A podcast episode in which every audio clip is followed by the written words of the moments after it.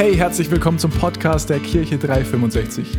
So cool, dass du heute dabei bist. Bevor wir gleich reinstarten in die Predigt, check mal unsere Social Media Kanäle aus. Auf Instagram, auf Facebook, auf YouTube oder einfach unsere Homepage, weil da findest du auch alle Infos zu unseren Live-Gottesdiensten an den Standorten.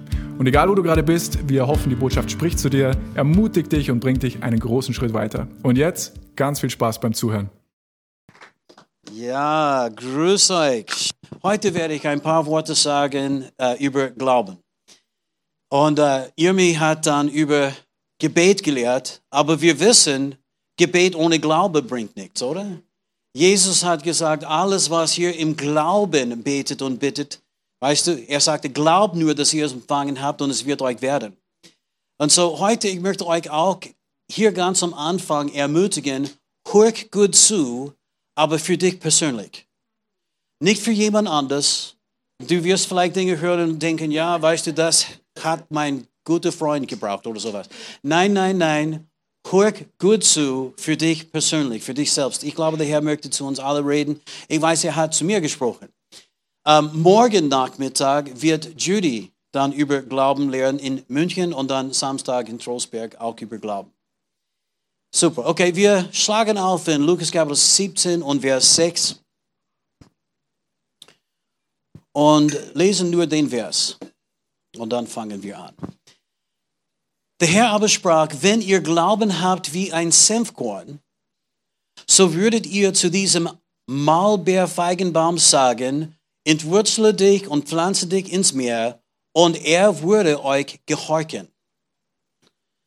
Jesus hat gesagt, dass wenn wir zu dem Baum reden, dieser Baum sollte uns gehorchen. Das, das zeigt uns, dass Glaube ist eine mächtige Sache, oder?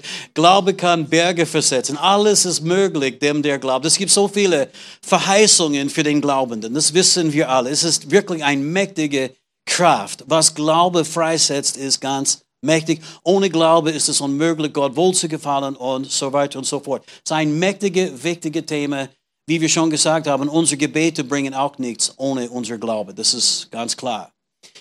Aber Jesus sagt hier, wenn ihr Glauben habt wie ein Senfkorn, so würdet ihr sagen. Und diese Stelle wird, ich glaube, manchmal falsch verstanden. Ich habe oft gehört, dass Menschen predigen über diese Bibelstelle und sie sagen, ja, schau, auch die kleinste Glaube genügt. Auch wenn du nur ein kleine Babygröße, winzige, mickrige Glaube hast, das genügt, um große Ergebnisse zu bewirken. Aber das ist nicht, was Jesus hier gesagt hat.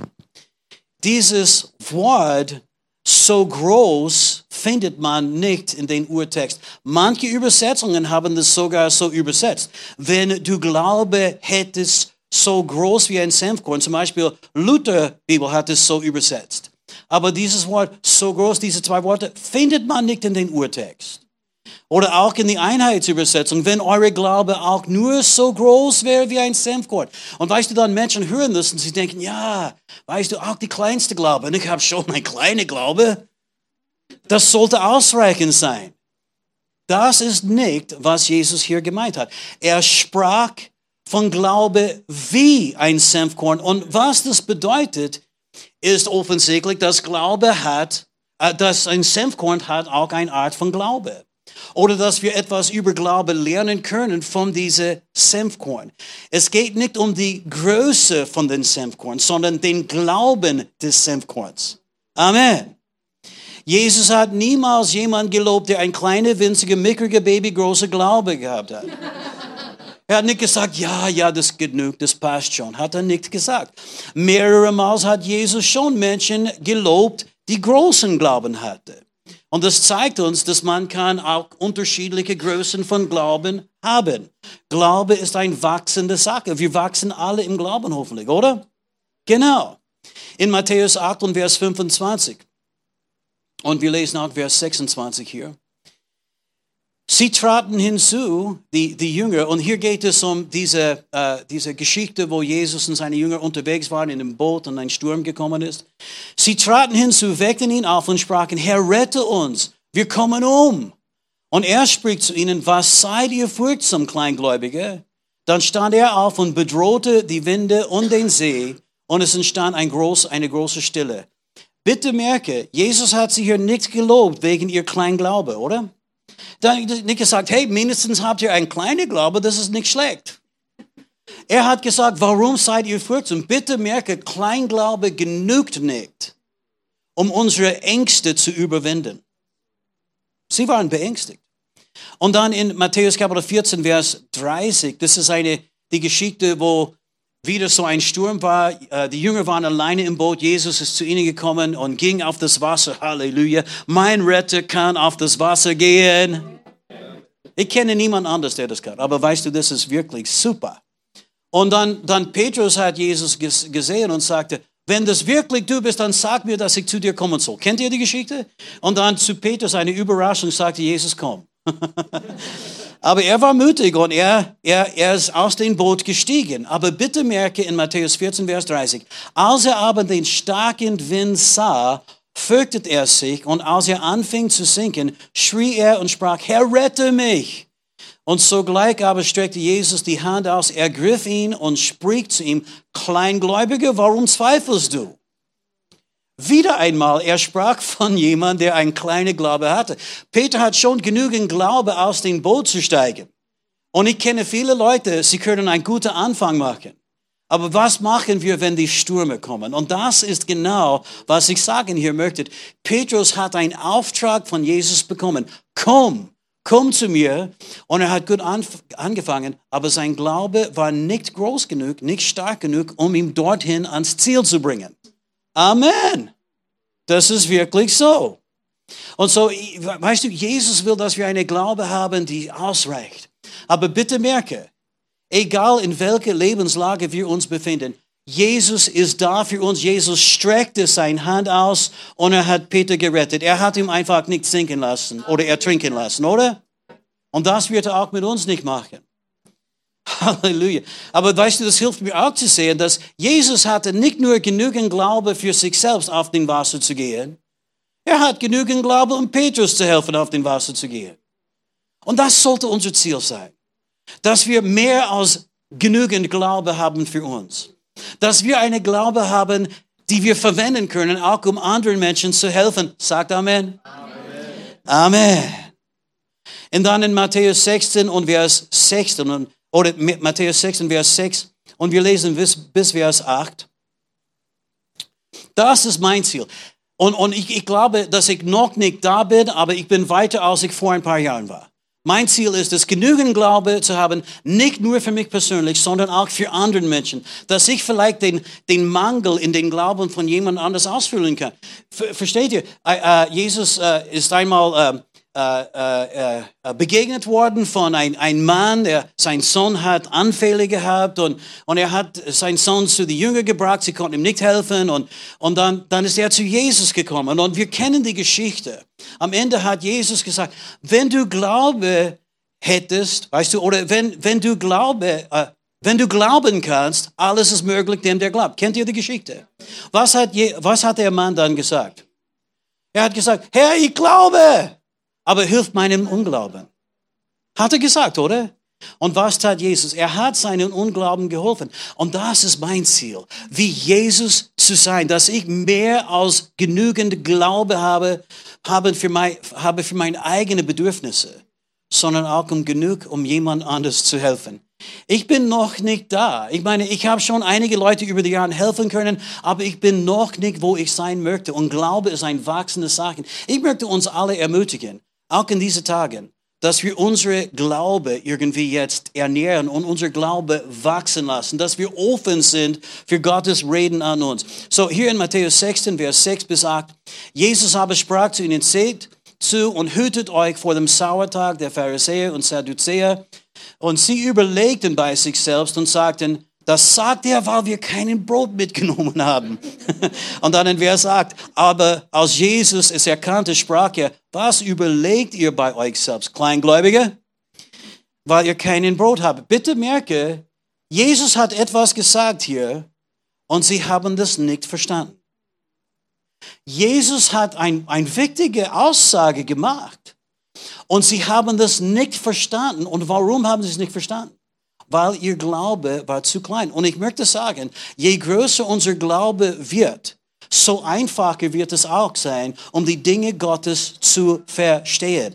Und die brauchen wir. Amen. So, wir sollten nicht zufrieden sein mit wo wir jetzt sind. Wir möchten uns ausstrecken, wir möchten weiter, wir möchten stärker in unserem Glauben sein. Amen. Die waren sehr besorgt, weil die haben gedacht, oh, vielleicht geht es um das Brot. Haben wir nicht genügend Brot gebracht? Und Jesus dachte, hey, ihr Lieben, bitte, bitte, Gorscher, was meint ihr damit? Weißt du, äh, vor ein paar Tagen haben wir 5000 Leute ernährt mit fünf Leib Brot, zwei Fischen. Und jetzt ganz kurz, vor kurzem haben wir wieder vier. Das Problem ist nicht Brot. Hallo? Das Pro Problem ist, ihr müsst euch schützen. Weil es gibt falsche Dinge und es gibt Angriffe des Feindes. Das ist, was er sagen wollte. Sie haben es nicht verstanden. Und dann in Lukas Kapitel 12 und Vers 26. Wenn ihr nun auch das Geringste nicht könnt, warum seid ihr um das Übrige besorgt? Betrachtet die Lilien, wie sie wachsen. Sie mühen sich nicht und spinnen auch nicht. Ich sage euch aber, selbst Salomo in all seiner Herrlichkeit war nicht bekleidet wie eine von ihnen. Wenn aber Gott das Gras, das heute auf dem Feld steht und morgen in den Ofen geworfen wird, so kleidet, wie viel mehr euch Kleingläubige? Und, und das zeigt uns auch, wenn wir Angst haben um unsere Existenz, wenn wir Angst haben, um wie wir uns ernähren werden können oder unsere Familie bekleiden werden können, das zeigt uns, dass unser Glaube ist nicht dort, wo der Herr das haben will. Amen. Sagt es einmal, meine Glaube ist ein wachsender Glaube. Sagt einmal, mein Glaube ist ein ständig wachsender Glaube. Amen.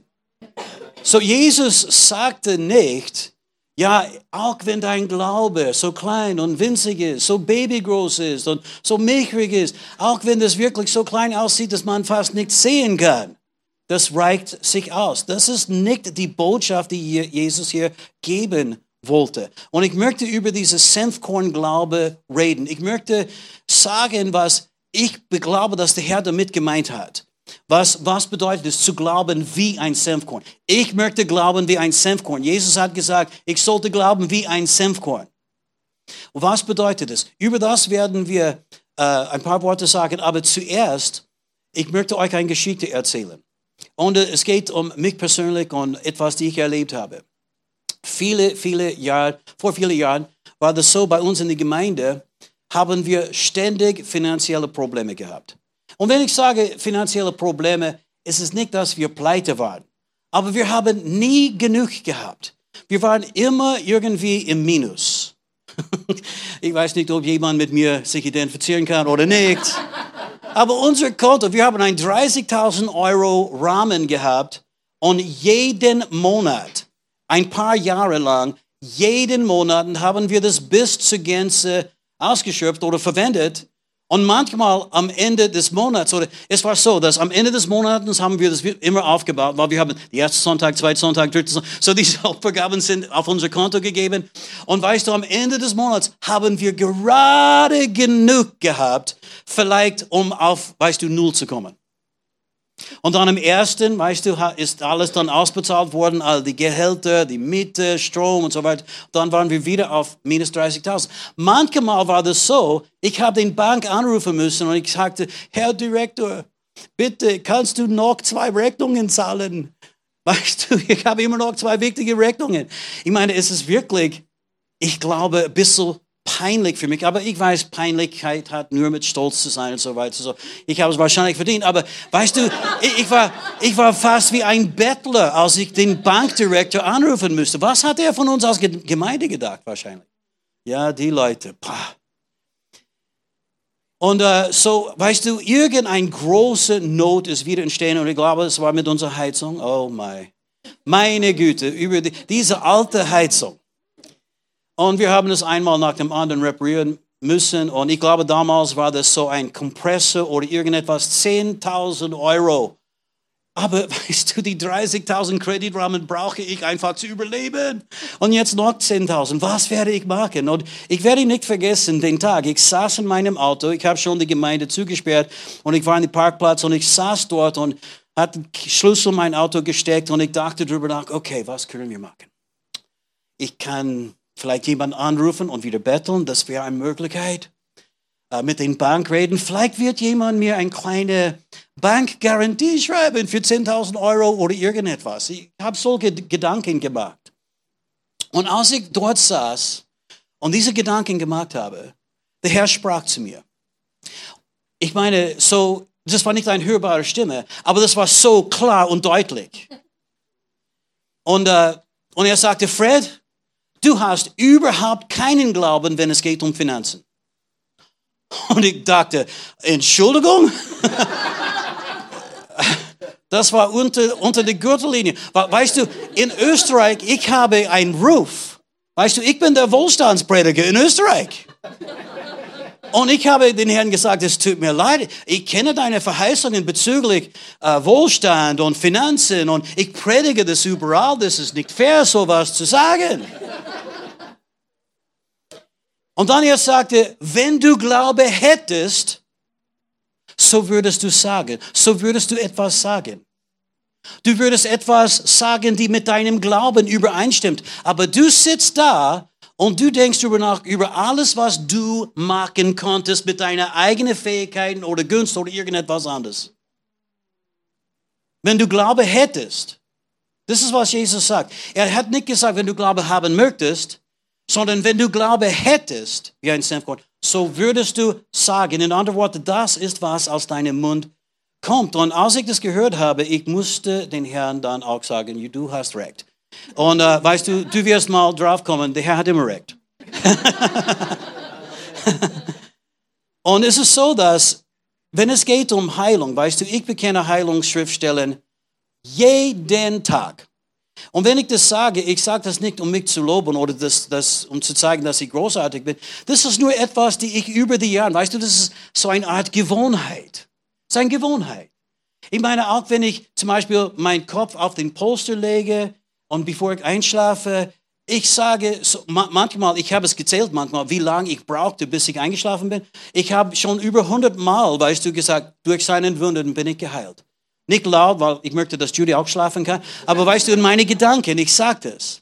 Und dann ist es auch eine Gewohnheit seit vielen Jahren, wenn ich ein bisschen Fitness mache oder laufe oder auf dem Laufband oder irgendetwas, dann zu den Rhythmus, weißt du, wo ich laufe, dann sage ich, by his stripes I'm healed. By his stripes I'm healed. Himself bore my infirmities and carried all my pains. Himself bore my infirmities and carried, or Christ has redeemed me from the curse of the law, being made a curse for me, as it is written. Es ist einfacher für mich auf Englisch, diese Dinge zu sagen. Aber weißt du, die sind alle Heilungsschriftstellen. Weißt du, vor ungefähr ein halbes Jahr habe ich dann noch einige anderen hinzugefügt, aber ich habe jahrelang diese Dinge gemacht. Und so weißt du, wenn es geht um Heilung, ich bin fest überzeugt, ich, weißt du, und, und wenn, wenn ich attackiert bin, das ist das Erste, was aus meinem Mund kommt. Aber wenn es geht um Finanzen, ich muss ehrlich sagen, für mich war das, wenn ich sage, nicht so wichtig, ich dachte nicht so viel darüber nach. Äh, ich möchte nicht sagen, dass ich schämte mich, über das zu denken und zu reden, als wenn das gierig wäre. Ja, heißt, äh, Wohlstand und Reichtum werden in seinem Haus sein. Weißt du, wie in äh, Psalm 100, äh, 112, ja? Reichtum und Wohlstand werden in seinem Haus sein. Äh, weißt du, ich, ich schämte mich fast, solche Bekenntnisse zu machen, weil ich bin nicht gierig. Und weißt du, diese Welt und die weltliche, weißt du, alle, alle das, alles, alles, was man hier bekommen kann, bedeutet mir nicht so viel. Aber ich möchte sagen, Jesus bezahlte mit seinem Blut, um uns auch zu versorgen und gut zu versorgen, damit wir auch alles immer haben werden, was wir brauchen, um unseren äh, Lauf zu vollenden und unseren Auftrag zu vollenden. Sagt Amen. Aber ich habe diese Stellen wirklich nie bekannt. Ich habe sie gekannt. Ich habe sie auch auswendig gelernt. Ich kann sie zitieren. Aber sie zitieren zu können, bedeutet nicht, dass du sie glaubst. Es gibt Theologen, gut ausgebildet. Sie können große Teile von der Bibel auswendig, äh, sie haben große Teile von der Bibel auswendig gelernt und können sie zitieren. Und sie glauben gar nichts von dem. Und, und manchmal wir, wir täuschen uns selbst. Und, und wir möchten manchmal auch nicht zugeben, das weißt du, meine Glaube ist bedürftig in diesem Bereich. Aber der Herr hat seinen Finger auf meinem Leben an den Tag ganz klar gezeigt und er hat gesagt, Fred, du hast keinen Glauben. Und wenn, weißt du, wenn, wenn, wenn du Glaube hättest, wie ein Senfkorn, so würdest du dann sagen, du würdest etwas sprechen. 2. Korinther 4, 13, ein paar Stellen, die wir alle kennen, aber wir lesen sie trotzdem, weil die sind immer noch gut und man kann vielleicht immer noch etwas lernen. 2. Korinther 4, Vers 13, da wir aber denselben Geist des Glaubens haben, sag's mal, ich habe den Geist des Glaubens, nach dem, was geschrieben steht, ich habe geglaubt, darum habe ich geredet, so glauben auch wir, darum reden auch wir. Bitte merke, wir sprechen, was wir glauben. Und, und manchmal, wir sprechen tatsächlich Gottes Wort, weil wir das glauben. Und es gibt andere Zeiten, wenn wir sprechen andere Dinge, weil wir das glauben. Zum Beispiel, der Bankdirektor kann mich vielleicht helfen. Vielleicht kann irgendjemand mir hier in dieser Welt unterstützen und so weiter und so fort. Tatsache ist, wir reden fast immer, was wir glauben.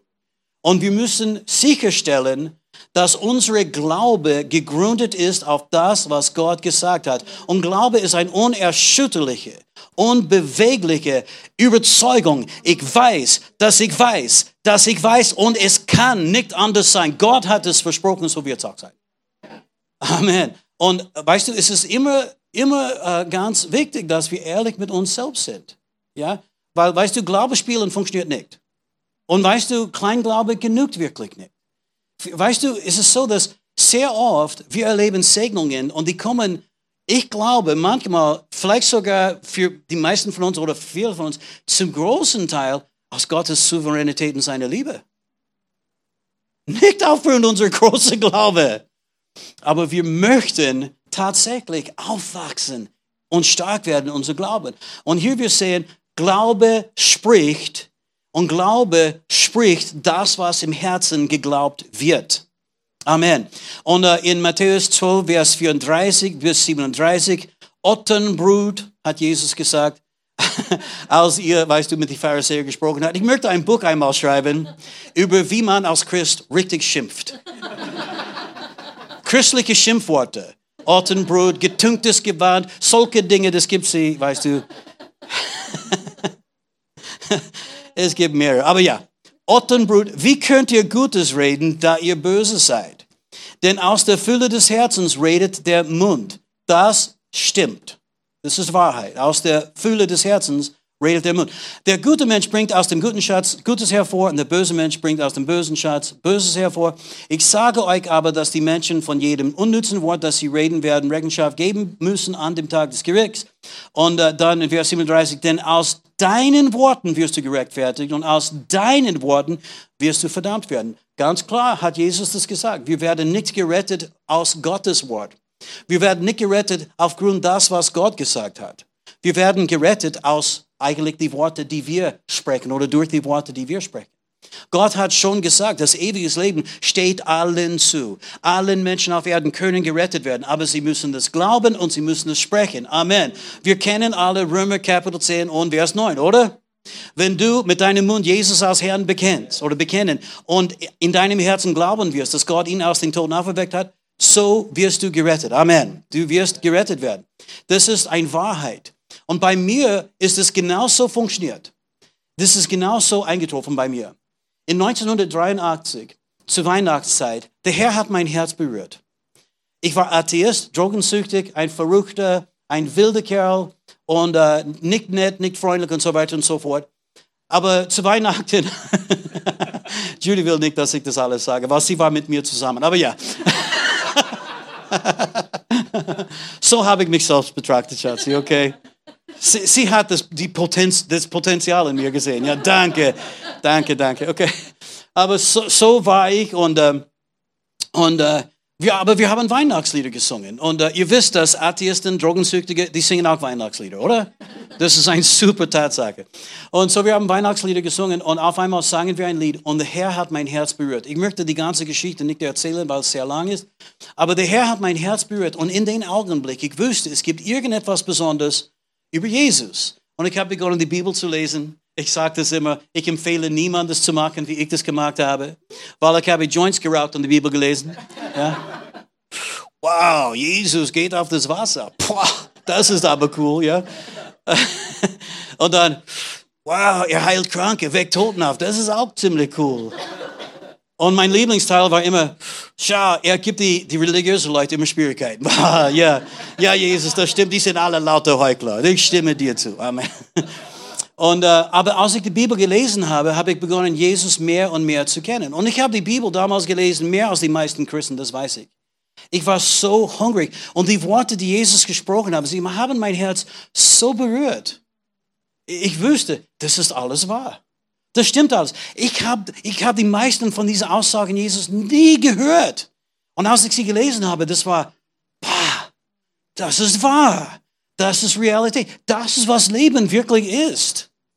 Und, äh, und ich habe auch durch den ganzen Neuen Testament gelesen, gelesen und ungefähr sieben Monate nachdem ich diese Erfahrung gemacht habe, 14. Juli 1984, äh, habe ich mein Leben Jesus gegeben. Aber das ist so passiert. Wir waren, ich war in uh, Casino, ich spielte, weißt du, in einer Band dort und, ähm, und wir haben unsere dritte Show für den Abend schon fertig gespielt. Und ich war da oben in unser Umkleidungszimmer. Es war einfach eine von den Hotelzimmer, Zimmer 424. es war ungefähr 19, äh, so 21.30 Uhr, ja. Und äh, Samstagabend war das außerdem. und und äh, auf einmal, ich wollte mich einfach schön machen und wieder runtergehen auf die Casino-Boden dort, wo alle die Maschinen sind und wo sie Karten spielen. Und ich habe gedacht, ich werde Blackjack spielen und hier bleiben äh, eine Zeit lang. Ich, dachte, ich werde übernachten in dem Casino. Nächsten Tag haben wir Frühschicht. Ja, die haben Schichtarbeit für die Musiker. Und äh, Judy war in Kentucky auf Besuch bei ihren Eltern. Und als ich mein ganz schöne, lange, braun Haar irgendwie gekämmt habe oder wie auch immer man das sagt, schön gemacht habe äh, und, und, und etwas in den Augen gegeben hat, damit sie nicht so rot werden, ähm, hat der Herr zu mir gesagt, Fred, jetzt kennst du die Wahrheit und schaue, wie du lebst. Ich habe etwas Besseres für dich gemeint, äh, Besseres für dich vorbereitet. Und das hat mein Herz so berührt, weil ich dachte, wie kann er mich immer noch lieben? Ich meine, ich war so gemein. Ich habe Christen immer Schwierigkeiten gegeben. Ich habe sie ausgelacht, verspottet, mit sie gestritten. Ich wollte sie fertig machen manchmal. Die waren wahrscheinlich eifersüchtig und haben es nicht gewusst. Ja? Aber so war das. Und ich dachte, wie kann er mich lieben? Und, äh, und unser Bassist, er hat sein Leben äh, den Herrn wieder hingegeben, so ungefähr zwei Monate bevor ich, weißt du, bevor die 14. Juli 84. Und ich bin herausgekommen in unser äh, Umkleidungszimmer, wo Franny war, unser Bassist, und ich sagte, Franny, stimmt das wirklich? Dass alles, was ein Mensch tun muss, um gerettet zu werden, ist zu glauben im Herzen, dass Gott Jesus von den Toten auferweckt hat und dann mit dem Mund zu bekennen, dass Jesus der Herr ist. Stimmt das wirklich? Und er sagte, er schaute mich an, weil ich habe ihm auch Schwierigkeiten gegeben. Er, er wusste nicht, was er erwarten sollte. Schaute mich an und er sagte ganz freundlich, eigentlich ja. Das ist, was die Bibel sagt. Und dann ich sagte, dann kann ich gerettet werden, weil ich glaube, dass Jesus lebt heute, das glaube ich von ganzem Herzen und ich will ihm folgen, ich will, dass er mein Herr ist, ich will nur mit Jesus, weißt du, äh, gehen. Und in den Augenblick bin ich von neuem geboren. Glaube ist gekommen, das war ein echter Glaube und das ist aus meinem Mund gekommen, aus ein, ich war nicht mal Christ, als ich die ersten Worte gesagt habe. Weißt du, das ist ziemlich cool, oder? Es ist wirklich cool. Und das ist die Sache, wenn wir dranbleiben im Wort Gottes, Halleluja, dann irgendwann wird unser Herz überflutet werden mit Glaube und es wird ganz natürlich aus unserem Mund kommen. Und versteht mich nicht falsch. Es gibt ein Bekenntnis, äh, die zum Glauben führt. Auch, ich bin auch hundertprozentig dafür, dass wir das Wort Gottes sprechen können, sprechen sollen, bis wir diese unerschütterliche, diese Überzeugung tief in unserem Herzen haben, dass, dass wir sagen können, ich weiß das, ich weiß das, ich weiß das, ich weiß. In jedem Lebensbereich, ganz besonders in den Bereichen momentan, wo wir wirklich kämpfen jetzt, dass wir, weißt du, Gottes Wort sprechen, bis auf einmal, weißt du, unsere Augen wirklich erleuchtet sind die Augen unseres Herzens. Halleluja. Preis dem Herrn. Es gab die äh, Geschichte, die Lillian B. Yeomans einmal erzählt hat, dass sie eine, eine Frau, äh, weißt du, Lillian B. Yeomans, sie war tatsächlich Ärztin, aber ist selber fast gestorben wegen Drogensucht. Sie hat begonnen, Morphium zu nehmen und ist fast gestorben. Sie war abhängig, süchtig und so weiter. Und äh, sie ist geheilt worden äh, durch die Gebete von John Alexander Dowie. So eine coole Geschichte. Ihr müsst es mal forschen, weißt du, google das alles und schau das an. Es ist so ermutigend und erbauend. Aber dann, danach hat sie sich entschieden, ich werde immer noch als Ärztin, weißt du, dienen, aber nur mit göttlicher Heilung. Das war ihre Entscheidung. Und sie und ihre Schwester, die haben ein großes Haus geerbt von ihren Eltern. Es war ein riesiges Haus. Und sie haben viele Zimmer. Und sie haben Leute dort gebracht, die äh, krank waren und sogar todeskrank, wo die Ärzte haben aufgegeben. Die haben nur Leute angenommen in ihr Heilungshaus. John Alexander hat auch diese Heilungshäuser gehabt. John, John G. Lake und so weiter. Und, äh, und sie hat nur die Leute irgendwie jetzt angenommen, die von den Ärzten schon aufgegeben waren. Und es kam eines Tages eine Frau, eigentlich von der äh, Rettung dorthin gebracht, und äh, sie lag am Sterben mit Tuberkulose. Damals war das nicht so irgendwie jetzt behandelbar wie heute. Lag am Sterben, die letzten Züge, die Ärzte haben sie aufgegeben. Und, und sie haben diese Frau in eine von den Zimmern gebracht. Und, und dann Lillian B. Yeomans sagte, ich merkte sofort, sie braucht jetzt sofort Hilfe. So, es ist eine Notaufnahme. Jetzt braucht sie wirklich äh, diese diese äh, dringende Hilfe. Und sie ist dann in den Zimmer gegangen und sie las zwei Stunden lang, weißt du, Bibelstellen über Heilung. Und dann sagte sie den Frau, und jetzt, ich möchte dir eine Aufgabe geben, okay? So, das ist wie, ich gebe dir jetzt dein Medizin, ja? So, deine Aufgabe, diese, diese Rezept. Und die Rezept war, ich möchte, dass du jetzt äh, sagst, Christus hat mich erlöst von dem Flug des Gesetzes. Er hat mich erlöst von Tuberkulose deshalb bin ich geheilt. Und so, die, er hat, sie hat die Frau das gelernt und die Frau hat das begonnen, das zu sagen. Und sie sagte, sag das ununterbrochen, bis du einschläfst oder was anderes oder bis ich wieder da bin. Und so die Frau sagte, okay, ich werde es sagen, ich verstehe das nicht, das macht keinen Sinn, weil, weißt du, gesund bin ich nicht, ich bin krank. So du sagst, dass ich gesund bin, aber ich bin krank. Weißt du, manchmal Gottes Wort scheint wirklich zu widersprechen, das, was wir mit unseren Augen sehen, oder? Aber Gottes Wort hat immer recht. Und so sie hat begonnen, das zu machen. Und weißt du, dann den nächsten Tag hat Lillian B. Yeomans endlich gemacht, zwei, zwei Stunden lang Schriftstellen gelesen, wieder dieselbe Aufgabe. Hast du das gesagt? Ja, ich habe das gesagt, aber ich verstehe das nicht. Aber wenn du das meinst, ich werde es wieder sagen. Und dann ist es weiterhin gegangen, weißt du, und den nächsten Tag so ähnlich. Und dann am vierten Tag sagte sie, auf einmal, sie, Lillian B. Yeomans, war in der Küche und sie hat sich, äh, weißt du, die, die, die, Mahlzeit vorbereitet für die Gäste. Sie sagte, auf einmal hörte sie den Klang von bare Füße auf, die, auf den Boden, die unter die Treppe heruntergelaufen ist. Und sie ist in die, diese Frau ist in die Küche gelaufen und sagte, weißt du was, weißt du was, Dr. Yeomans, ich bin erlöst von dem Flug des Gesetzes. Ich bin auch erlöst von Tuberkulose. Deswegen bin ich geheilt und gesund. Und sie war tatsächlich auf der Stelle geheilt. Preis dem Herrn. Amen. Und so kommt die Glaube. Glaube kommt durch das Hören. Deswegen ist es wichtig, dass wir das Wort sprechen und sprechen und sprechen und sprechen.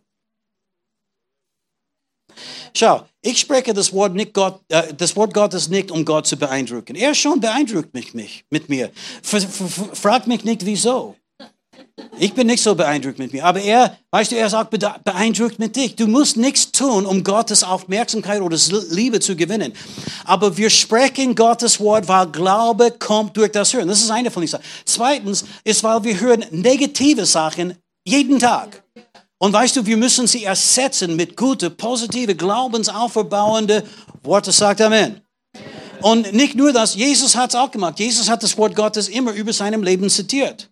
Und er sagte, diesen Tag ist diese Schrift erfüllt worden. Das solltest du auch tun. Das ist, wir folgen Jesus ein äh, Beispiel. Nicht nur das, weißt du, Gottes Wort zu sprechen und Gottes Wort zu bekennen, ist ein Lobpreis zu Gott. Wenn ich sage, ich bin, Halleluja, erlöst vom Flug des Gesetzes, das ist Lobpreis zu Jesus, mein Erlöser. Er hat mich erlöst. Halleluja. Das ist, weißt du, einige Leute sagen, ja, du, die, die Glaubensleute, die meinen, du musst Gott überreden und deswegen musst du tausende Mal etwas sagen. Liebe Leute, wir müssen nichts tun, um Gott zu überreden. Halleluja. Er selbst hat entschieden, alles für uns zu tun, was wir brauchen für unser Leben und Gottseligkeit. Amen. Halleluja. Und uh, so, wie ist es dann mit dem Glauben? wie einen Senfkorn? Das ist wirklich eine super Frage. Ich meine, wenn du mit ein, einem Senfkorn sprechen konntest, und ich habe Senfkorn äh, hier verwendet, ähm, weil das ist genau das Wort, das Jesus verwendet hat. Aber ich werde nicht von einem Maulbeerfeigenbaum reden, weil das ist für mich zu kompliziert. Ein, ein Wort, das so lang ist, sollte man wirklich einfach auslassen. Aber ja, ein Senfkorn. Was würde dieses Senfkorn sagen über Glauben, wenn du gut zuhören könntest? würde er sagen, ich bin so klein und winzig, ich bin nicht ausreichend, ich bin wertlos, so klein. Nein, diese Senfkorn würden sagen, vielleicht schaue ich klein aus, aber in mir steckt ein riesiges Potenzial. Und das müssen wir glauben, weißt du, das müssen wir erkennen. Gottes Wort sieht manchmal so klein aus im Vergleich mit deinen Umständen. Aber was müssen wir mit einem Samen dann tun? Das Pflanzen. Das Pflanzen. Das ist alles, was wir tun. Das Pflanzen und Gießen. So, ich glaube, der Senfkorn würde uns sagen, hey, ich bin klein, aber ich, ich bin nur ein Senfkorn, aber ich habe ein riesiges Potenzial. In mir ste steckt ein großer Senfbaum. Uh, das Senfkorn macht sich keine Sorgen über irgendetwas. Denkt nicht, oh, was, wenn es nicht funktioniert. Der sagt nur, pflanze mich und es wird funktionieren, pflanze mich, es wird funktionieren, es wird funktionieren, es wird funktionieren, ich werde wachsen, ich werde wachsen. Amen. Und das ist dieses Senfkorn-Glauben. Und ich, ich, ich habe so viele Dinge hier übrig, aber wir beenden mit einer letzten Schriftstelle, okay? Und, und dann das Ende von meiner Geschichte, weil ich möchte euch wissen lassen, äh, dass wir sind nicht mehr 30.000 Euro im Minus. Aber in Lukas 1,37, und ich lese absichtlich aus der Elberfelder Bibel, ich glaube, alle anderen haben das so übersetzt, dass mit Gott sind alle Dinge möglich. Und das ist das Wort, die Gabriel äh, zu Maria gesprochen hat, ja? Sie fragte, wie werde ich schwanger werden und so weiter. Ich kenne keine und, und er sagte, der Heilige Geist wird aufkommen. Und dann auch deine, deine, äh, deine Verwandte Elisabeth ist auch jetzt schwanger. Denn mit Gott sind alle Dinge möglich. Ja? Aber hier in die Elberfelder steht, denn kein Wort, das von Gott kommt, wird kraftlos sein. Kein Wort. Und, und äh, die Grund, warum das übersetzt worden ist, und das ist auch ein absolut legitim ähm, äh, Übersetzung, weil das Wort Logos findet man tatsächlich in der Vers. So, weißt du, es geht auch um ein Wort, aber wie man das dann sagt, ist, ist offensichtlich nicht so leicht. Und Elberfelder hat, weißt du, äh, das so irgendwie jetzt zustande gebracht, aber es klingt wesentlich anders. Eigentlich ist es dieselbe Aussage. Mit Gottes Wort und Gott, weißt du, Gottes Wort ist erfüllt mit Kraft und er kann alles. Ich meine, es passt irgendwie zusammen. Aber nochmals, kein Wort, das von Gott kommt, wird kraftlos sein. Und wir müssen erkennen, dass in jedes Wort, die Gott gesprochen hat, jede Verheißung, die er dir gegeben hat, steckt genügend Kraft, um das alles zu erfüllen, was diese Aussage versprochen hat. Halleluja! Halleluja! Gottes Wort ist wie ein Samen, es muss nur gepflanzt werden. Es hat die Kraft in sich, um das zu produzieren, was versprochen ist. Dadurch. Amen. Und nur für eure weitere Hilfe, es gibt viele Stellen, wo Jesus sprach über Landwirtschaft und Samenkörner und weißt du, das wissen wir, oder? In Markus Kapitel 4, schaue sie alle an, schaue sie alle an und lese und du wirst etwas lernen über wie dein Glaube wächst, wie dein Glaube tatsächlich ausreichend wird. Und äh, das, das gibt die einen, wo Jesus sagte, dass mit dem Reich Gottes ist es so, wenn so, wenn ein Mensch äh, den Samen auf das Land wirft und dann schlaft er, steht wieder auf und die Samen wächst von sich selbst, oder? Wächst von sich selbst. So, alles, was du tun musst, ist diese Samenkorn pflanzen und dann weißt du, ins Bett gehen und dich beruhigen. In anderen Worten, gut schlafen, gut schlafen, vertrauen. Mit Glaube gibt es Ruhe in deinem Herzen. Halleluja! Und dann wieder aufstehen. Jemand hat gesagt, eigentlich Samenkorn pflanzen Geh schlafen, steh wieder auf, preis den Herrn, Halleluja, dann geh wieder schlafen und du wirst merken, es kommt. Es wird so sein, wie er versprochen hat. Und wie ich gesagt habe, diese Geschichte ist ganz persönlich für mich, weil er hat mir gesagt, Fred, du hast keinen Glauben, wenn es geht um Finanzen. Und es war wirklich so, ich, obwohl ich habe viele Schriftstellen zitieren konnte. Ich habe auch über diese Themen gelehrt und gepredigt. Ja? Und so, ich habe begonnen, diese Schriftstellen zu lernen. Zum Beispiel, dass wir kennen die Gnade unseres Herrn Jesus Christus. Der war so reich. Und jetzt, um unseren Willen, ist er arm geworden, damit wir durch seine Armut reich würden. Amen. Oder zum Beispiel, und Gott ist in der Lage, durch seine Gnade dir alles was ihr braucht, zu allen Zeiten, in alle Genüge zu geben, damit ihr immer alles habt, was ihr braucht und auch in der Lage seid, jedes gute Werk zu unterstützen.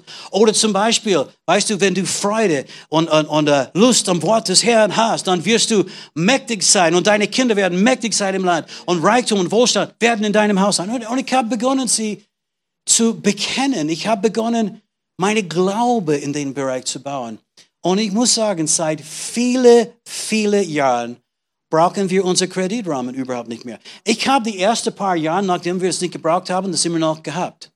Aber man muss auch dann ein bisschen was zahlen, um das zu haben. Weißt du, ein Kreditrahmen bekommt man nicht kostenlos. Und dann haben wir entschieden, nein, das brauchen wir nicht mehr. Und eigentlich letztes Jahr war das so, dass wir haben so viel Geld auf unser Girokonto.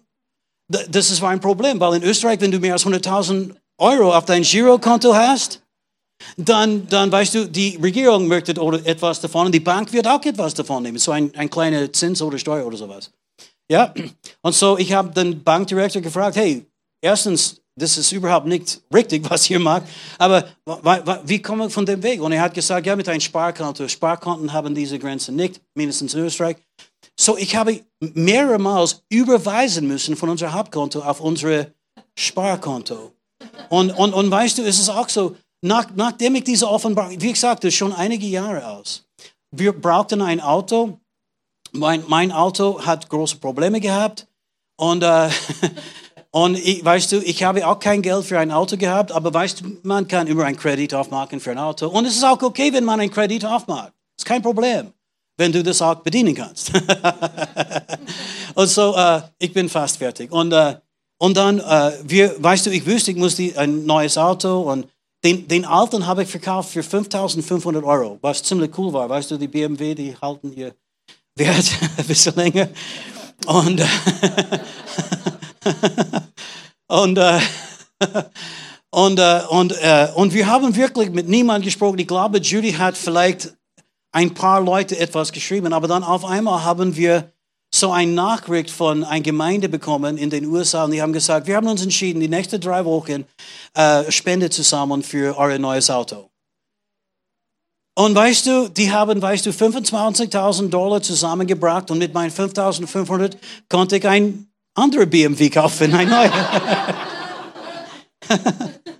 und wir sind gesegnet. Ich konnte euch vom Gitarren auch erzählen. Aber weißt du, die wichtigsten Sachen, die wichtigsten Sachen, Weißt du, sind auch unser Glaube für unsere Familie, unser Glaube, weißt du, dass Menschen gerettet werden wird. Wir sollten es niemals vergessen und ich möchte euch ermutigen, bau eure Glaube auch auf in diesem Bereich. Amen. Halleluja. Du bist ein Zeuge für Jesus. Du hast Kraft von oben bekommen. Du bist ausgestattet, um die Verlorenen zu gewinnen, um die, weißt du, Notleidenden zu dienen. Du hast das, was du brauchst, um eine Veränderung in dieser Welt zu machen. Amen. Halleluja. Und ja, Gott will dich auch segnen. Er will dich auch irgendwie versorgen. Er will dich auch heilen. Halleluja. In diese kleine, winzige, aussehende Samenkörn gibt es riesige Potenzial. Pflanze das nur. Amen. Vater, wir danken dir für dein Wort. Halleluja, Halleluja, du bist treu. Du bist so gütig und, und du kümmerst dich sogar um Dinge wie Finanzen. Du kümmerst dich um alles, was wir brauchen, Herr. Du hast schon alles getan, was notwendig ist, um alle unsere Bedürfnisse zu erfüllen. Alles gegeben, was wir brauchen für Leben und Gottseligkeit. Und Herr, wir sagen heute, wir glauben dein Wort. Und wir bitten dich, Herr, so, die Jünger haben gesagt, mehre uns den Glauben. Wir sagen, Herr, wir danken dir, dass du uns zeigst und gezeigt hast, wie wir unser Glauben mehren können.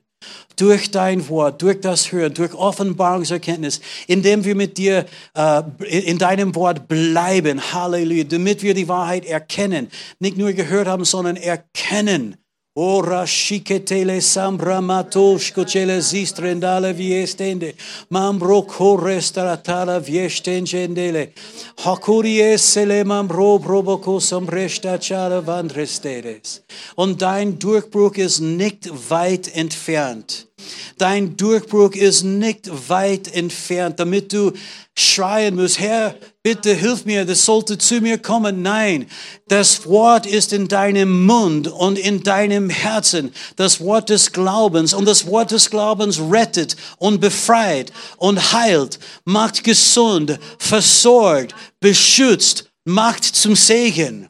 Haltet fest dran. Dein Durchbruch ist genauso nah wie deinem Mund. Sprich es nur aus. Sprich es nur aus. Und du wirst sehen, dieses Samenkörn hat alles in sich, was notwendig ist, um ein riesiger, starker, unbeweglicher, unerschütterlicher Glaube zu produzieren. Amen. Danke dir, Herr, in Jesu Namen. Amen. Was für eine starke Predigt, was für eine geniale Botschaft.